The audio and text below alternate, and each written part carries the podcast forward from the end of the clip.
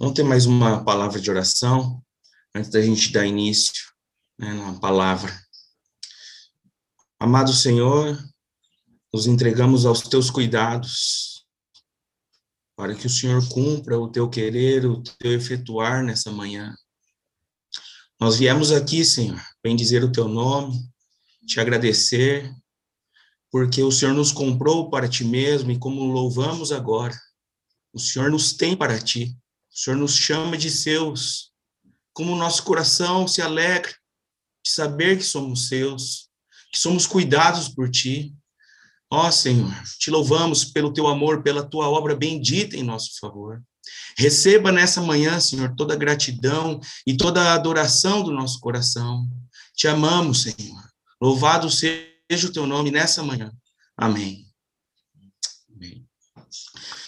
Gostaria que os irmãos abrissem comigo, por gentileza, no livro de Jeremias, capítulo 31, versículos 2 e 3.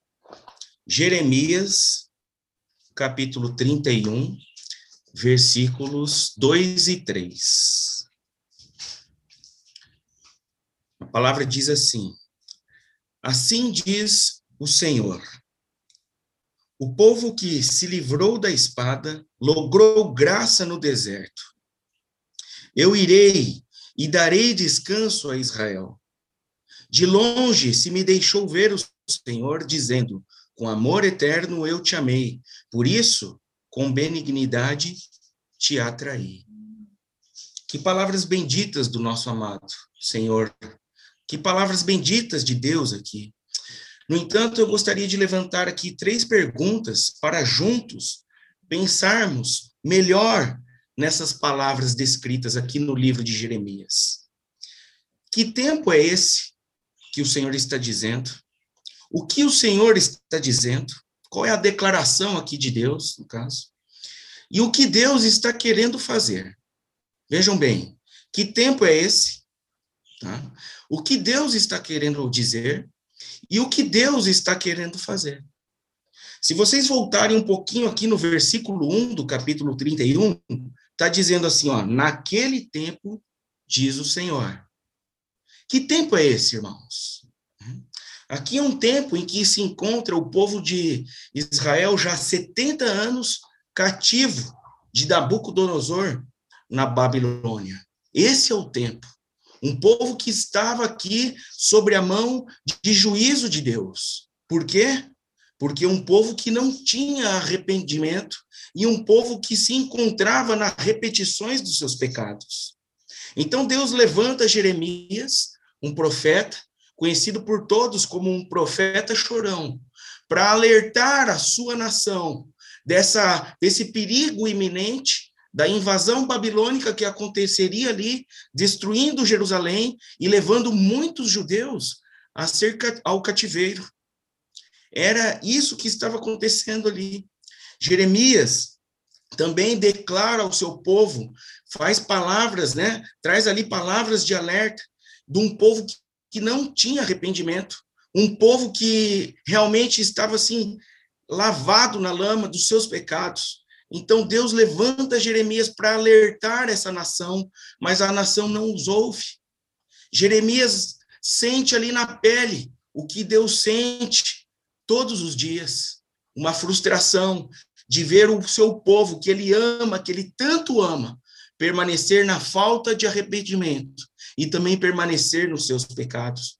Jeremias antes amado pelo povo, Jeremias antes amado pelos reis, andava ali junto com o povo e também um conselheiro dos, de reis, passa a ser então inimigo do povo, passa a ser então inimigo também dos reis, né? Ele antes querido passa a ser perseguido, passa a ser ameaçado de morte, passa a ser preso, ser afligido, passa fome.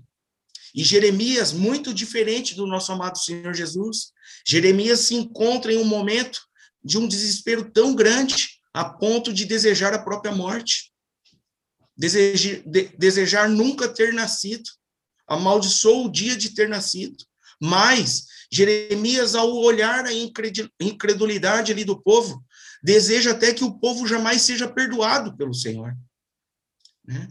Muito diferente do nosso amado Senhor Jesus, que em tudo foi tentado, mas sem cometer pecado algum. Em tudo foi tentado, mas sem deixar de ter o seu amor estendido para com os seus. Mas Jeremias é homem como homem de no, como um de nós, e ali ele tem esse momento de fraqueza. Então esse é o tempo, irmãos, em que o Senhor está falando ali, em que Deus está falando ali. O povo está 70 anos cativo na Babilônia. Então Deus faz uma declaração para esse povo. Deus declara para esse povo que ele o ama. Essa é a declaração, esse é o tempo, e isso é o que o Senhor está querendo dizer, que ama o seu povo. E Deus também está querendo realizar algo. Deus está ali prestes a estabelecer uma nova aliança. E eu queria ver com vocês essa nova aliança um pouquinho mais para frente, no capítulo mesmo 31 de Jeremias, versículos 31.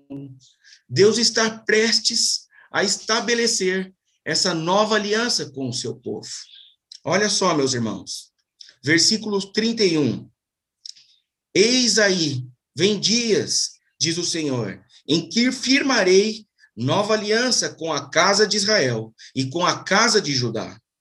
Não conforme a aliança que fiz com seus pais, no dia em que os tomei pela mão para os tirar da terra do Egito, porquanto eles anularam a minha aliança, instante eu o haver desposado, diz o Senhor. Porque esta é a aliança que firmarei com a casa de Israel, depois daqueles dias, diz o Senhor. Na mente deles lhes imprimirei as minhas leis, e também no coração lhe as escreverei. Eu serei o seu Deus, e eles serão o meu povo. Não ensinará jamais cada um ao seu próximo, nem cada um ao seu irmão, dizendo: Conhece ao Senhor, porque todos me conhecerão, desde o menor até o maior deles, diz o Senhor. Pois perdoarei as suas iniquidades, e dos seus pecados jamais me lembrarei. Esta é a nova aliança que Deus está estabelecendo com o seu povo.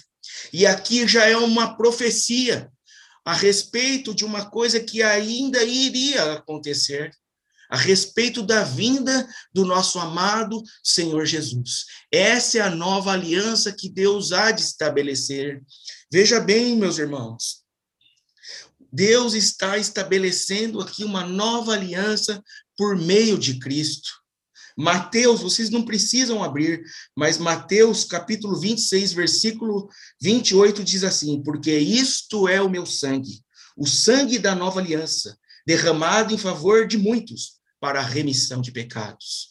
Deus está estabelecendo aqui com o seu povo uma nova aliança, está aqui já predizendo um, um, um evento futuro uma promessa, uma nova aliança estabelecida por meio do seu filho, o seu único filho, que Deus nos amou de tal maneira que ele entregou o seu único filho para que então, pelo derramamento do seu sangue, estabelecer com o seu povo uma nova aliança. Observem no versículo 32 aqui, que Deus fala assim: eles anularam a minha aliança, não obstante eu haver desposado, diz o Senhor. Olha só, Deus já tinha feito uma nova aliança, é isso que ele está dizendo. Eu já tinha feito uma nova aliança com você. Essa palavra desposado, ela tem um significado de casado. Ou seja, Deus já estava casado com o seu povo, com uma aliança estabelecida. E assim mesmo, o povo quebrou essa aliança. Mas Deus não desiste de nós. Ele nos ama e com, com um braço de amor estendido por nós, mesmo nós ainda o negando, ele quer conosco estabelecer uma nova aliança. E essa nova aliança, meus irmãos, ela jamais pode ser quebrada. Ela é uma aliança eterna, estabelecida pelo derramamento de sangue de Jesus Cristo. Sangue tal que é capaz de nos perdoar e de nos purificar de todo o pecado. E essa aliança, ela é bem feita, ela é bem realizada. Né? E na manifestação do seu amor, Jesus, Deus nos promete aqui, no versículo 33, ele vai dizer assim: olha só, certo? Os movimentos de amor de Deus em favor do seu povo. Além dessa aliança, que não pode ser quebrada, ele estende, o seu amor não para. Ele fala assim: na, na mente lhes imprimirei as minhas leis, e também no coração lhes inscreverei. Olha só, meus irmãos. O Senhor vai fazer aqui, estabelecer aqui uma nova aliança. E não só isso, ele vai fazer com que as suas leis seja conhecida, providenciada, confiada e também garantida na mente do seu povo. Não só isso, eles, ele lhe escreverá no coração, ou seja, ele vai registrar e gravar no coração do seu povo essa nova aliança. Por isso que lá em Salmo 119, no versículo 4, Davi fala: A tua palavra escondi, gravada no meu coração, para não pecar contra ti. Isso faz parte da manifestação de amor de Deus na sua nova aliança para com o seu povo. Lhe inscreverá no coração e também imprimirá nas suas mentes. Né? O que, que, diz lá Salmo também 19? Vai dizer que a lei do Senhor é perfeita e ela restaura a alma. Os, per, os preceitos do Senhor são justos e dão alegria ao coração. Assim é a nova aliança que Deus está estabelecendo com o seu povo. Então ali ele continua, e jamais é, cada um ensinará o seu próximo. É, todos conhecerão o Senhor, e todos conhecerão essa manifestação de amor por meio de, da sua nova aliança, onde os nossos pecados serão perdoados e jamais serão lembrados por Deus. Que amor é esse, meus irmãos? Deus se faz próximo, Deus vai até o, o seu povo e diz: voltamos ali no versículo 2 do capítulo 31. Assim diz o Senhor. Deus está vindo até o seu povo, um povo que não tem arrependimento, um povo que permanece no seu pecado, mas Deus jamais desiste do seu povo. Deus estabelece agora com o seu povo, vai estabelecer uma nova aliança por meio do seu filho, uma aliança tal que não pode ser quebrada. Observe que no versículo 1 ele fala: naquele tempo, diz o Senhor. E agora no versículo 2 ele começa assim: assim diz o Senhor. No versículo 1, quando ele declara, naquele tempo diz o Senhor, é somente uma declaração. Assim diz o Senhor. Agora, no versículo 2, quando ele diz assim, diz o Senhor, já não é mais uma declaração, mas é uma, uma, uma declaração do coração do Senhor. É uma declaração que tem uma intenção de realizar algo. Há no coração do Senhor uma intenção de manifestar o seu amor. Então ele fala: Assim diz o Senhor com uma total intenção de manifestar uma ação. E essa ação é a nova aliança que vai ser estabelecida, que já falamos aqui. Então ele lembra o seu povo, olha só, o povo que livrou da espada, logrou graça no deserto. Eu irei e darei descanso a Israel. Veja bem, meus irmãos, ele lembra o seu povo, que esse povo foi livre da espada lá no deserto. Esse povo foi livre da sentença de morte, da espada de Faraó. Deus, com braço forte, tirou o seu povo do Egito, o fez passar por meio do Mar Vermelho, livrando o seu povo da sentença de morte. Ele está lembrando o seu povo: olha o que eu fiz por vocês, olha o que eu já fiz por vocês. E ele vai além, ele fala assim: vocês foram livrados da sentença de morte e também logrou graça no deserto. Logrou, quer dizer, vocês encontraram, vocês acharam, vocês foram surpreendidos pela minha graça. E olha só, meus irmãos, aonde que o povo de Deus achou graça? No deserto. No deserto, o povo achou graça de Deus. Nós sabemos que o deserto é um lugar árido, um lugar seco, um lugar de um calor extremo, não há sombra no deserto. À noite também de um frio intenso, um lugar com animais peçonhentos, um lugar que nos remete tribulação, provação, um lugar de luta, um lugar de sofrimento. Mas o povo de Deus achou graça nesse lugar. Olha que bênção, meus irmãos, porque a graça não está no lugar, o achar graça não está no lugar, o achar graça está no coração. E assim o Senhor fez com o seu povo, deu graça ao seu povo no deserto. Olha que precioso.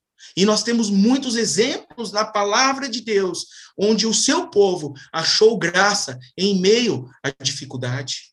Não vemos isso na vida de José, preso no Egito? Nós não vemos isso também na vida de Daniel, em meio à cova de leões?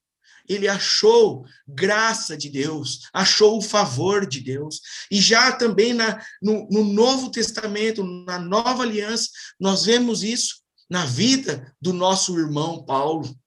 É, onde Deus fala com ele: A minha graça te basta, porque o meu poder se aperfeiçoa na sua fraqueza. Não precisa retirar o espinho, porque a graça do Senhor é que nos basta. Paulo estava ali, algemado, cativo, preso, violentado, irmãos. No entanto, ele está ali escrevendo uma carta aos filipenses, e o final dessa carta, ele é capaz de dizer, cheio da graça do Senhor: Alegrai-vos no Senhor. Outra vez digo, alegrai-vos. Olha só, um homem cheio da graça de Deus, em meio às provações. Há um irmão chamado Warren Wisby, que ele faz um comentário sobre o livro de Filipenses e ele fala de ele fala sobre os ladrões da alegria, né? Tudo aquilo que pode roubar as nossas a nossa alegria.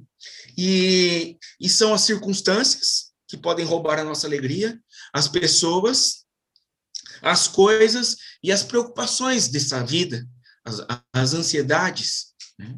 Tudo isso pode roubar a nossa alegria.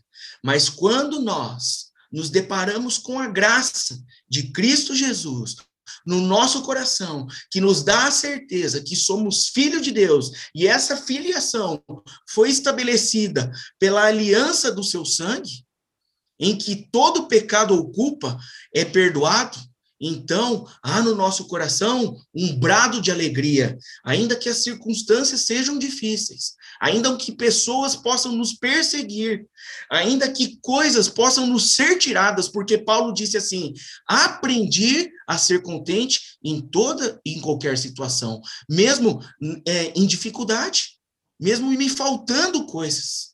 Né? E também livre das preocupações livre das ansiedades.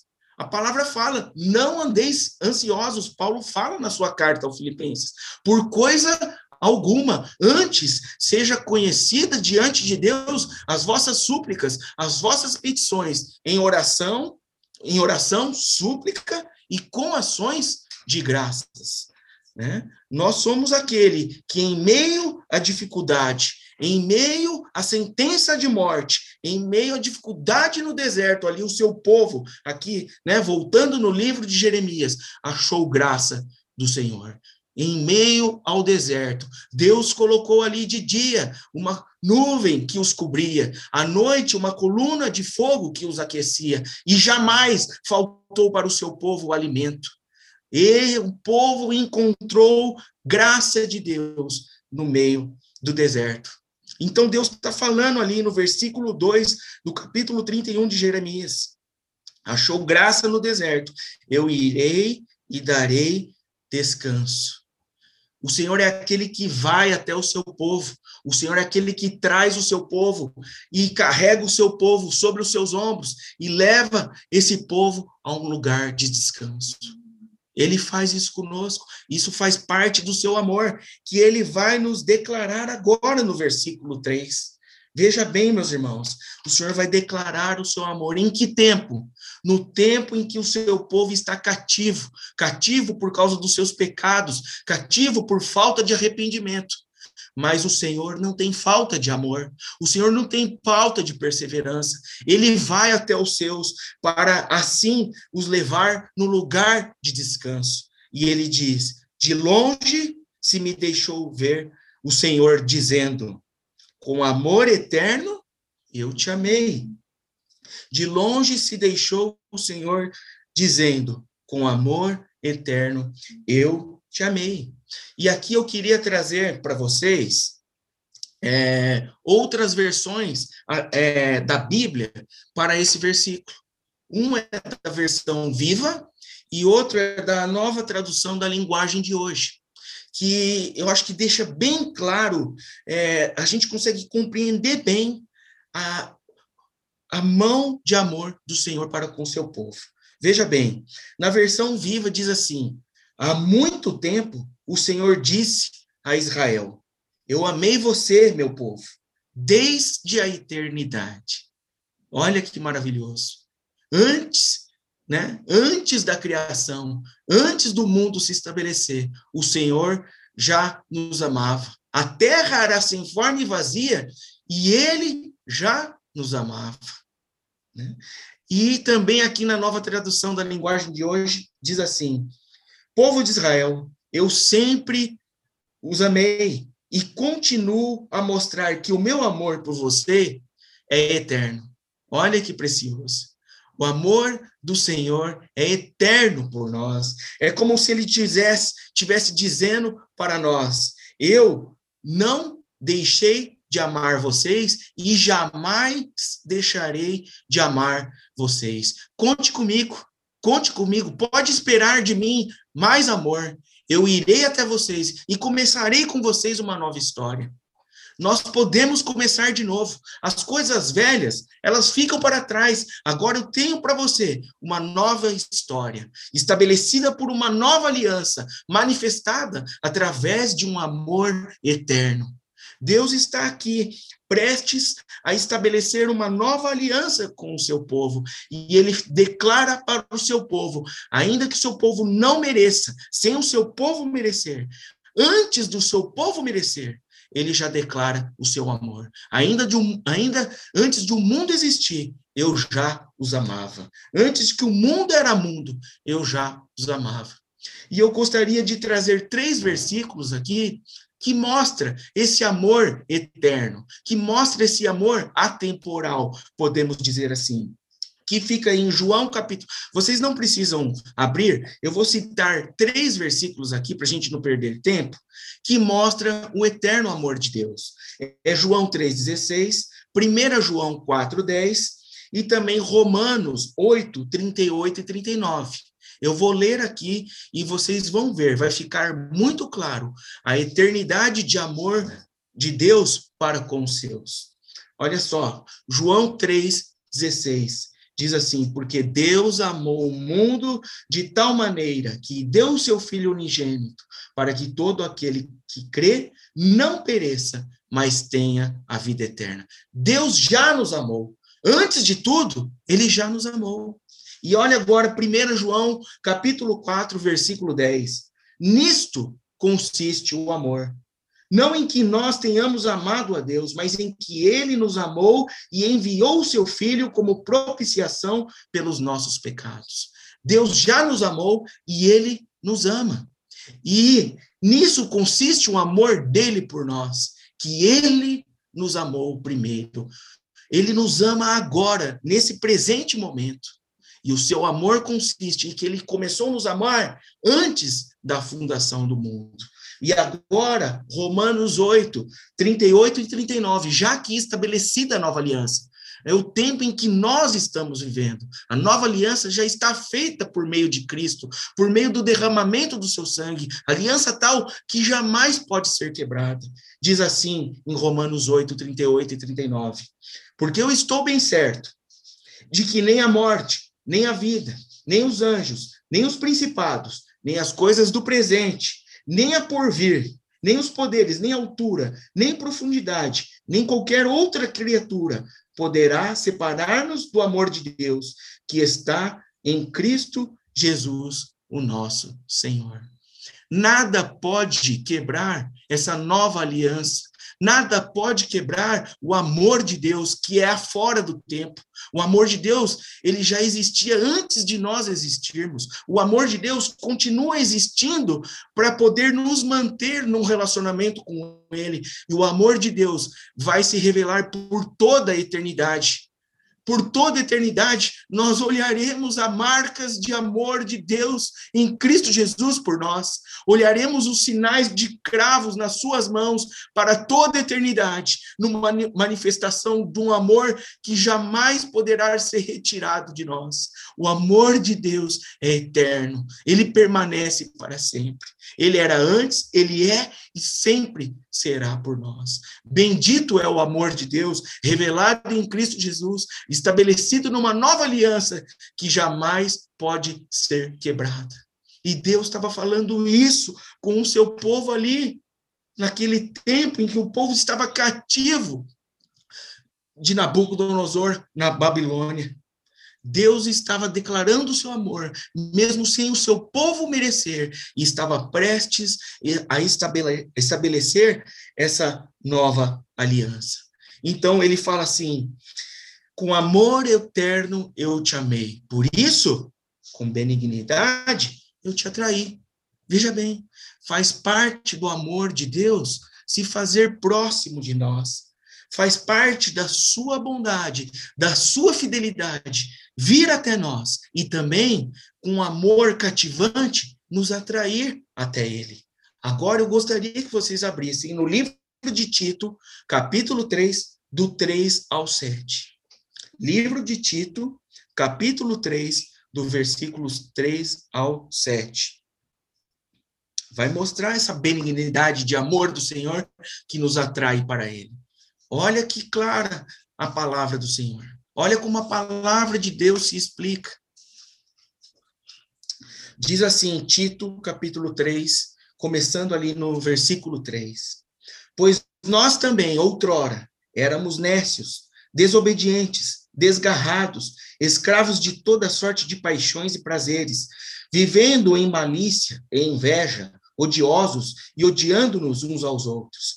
Quando, porém, se manifestou a benignidade de Deus, nosso Salvador, e o seu amor com todos, não por obras de justiças praticadas por nós, mas segundo a sua misericórdia. Ele nos salvou mediante o lavar regenerador e renovador do Espírito Santo, que ele derramou sobre nós ricamente por meio de Jesus Cristo, nosso Salvador, a fim de que, justificados por graça, nos tornemos seus herdeiros, segundo a esperança da vida eterna. Olha o amor de Deus manifestado por nós por meio de Cristo, a nova aliança.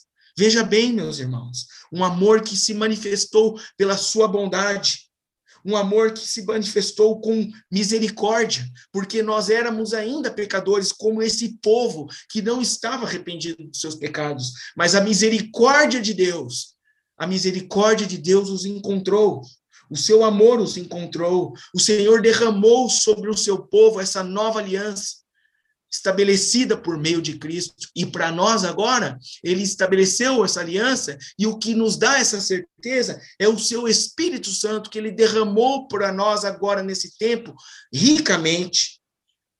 Ricamente. E agora nós somos justos diante de Deus, por causa desse amor, por causa dessa aliança que foi estabelecida. Era isso que Deus estava para fazer com o seu povo ali. Era isso que Deus estava falando com o seu povo. Agora vejam bem, meus irmãos, e eu quero terminar por aqui, no versículo 4. Olha como a obra de Deus é perfeita. O Senhor, ele começa uma boa obra e ele completa a sua boa obra. Vejam no versículo 4. Ainda do capítulo 4, no versículo 4 do capítulo 31 de Jeremias, me perdoem, meus irmãos. Ainda te edificarei, serás edificada, ó Virgem Israel. Ainda serás adornada com seus adufes, e sairá com coro dos que dançam. Oh, meus irmãos, não é isso que nós fazemos hoje, nesse momento, nessa ceia? Não é um momento de festa, não é um momento de celebração, não é um momento de dança para nós que sabemos da obra bendita de Deus em nosso favor? Não é esse momento? Olha que palavras. Ainda te edificareis e será edificada. Eu posso reconstruir, eu posso fazer de novo. E o que eu vou fazer de novo, ninguém mais pode quebrar. Você vai ser estabelecida sobre a rocha. E ainda que venham rios, ventos e tempestade, jamais, jamais você pode ser abalado. Eu vou edificar você, você vai ser edificada. Ó oh, Virgem Israel, olha aqui, ele coloca um povo que antes depravado, agora se faz, se torna virgem de novo, puro, um povo separado para ele, e serás adornado. Serás adornado. Eu vou avançar com vocês, eu vou preparar vocês para um encontro com, comigo.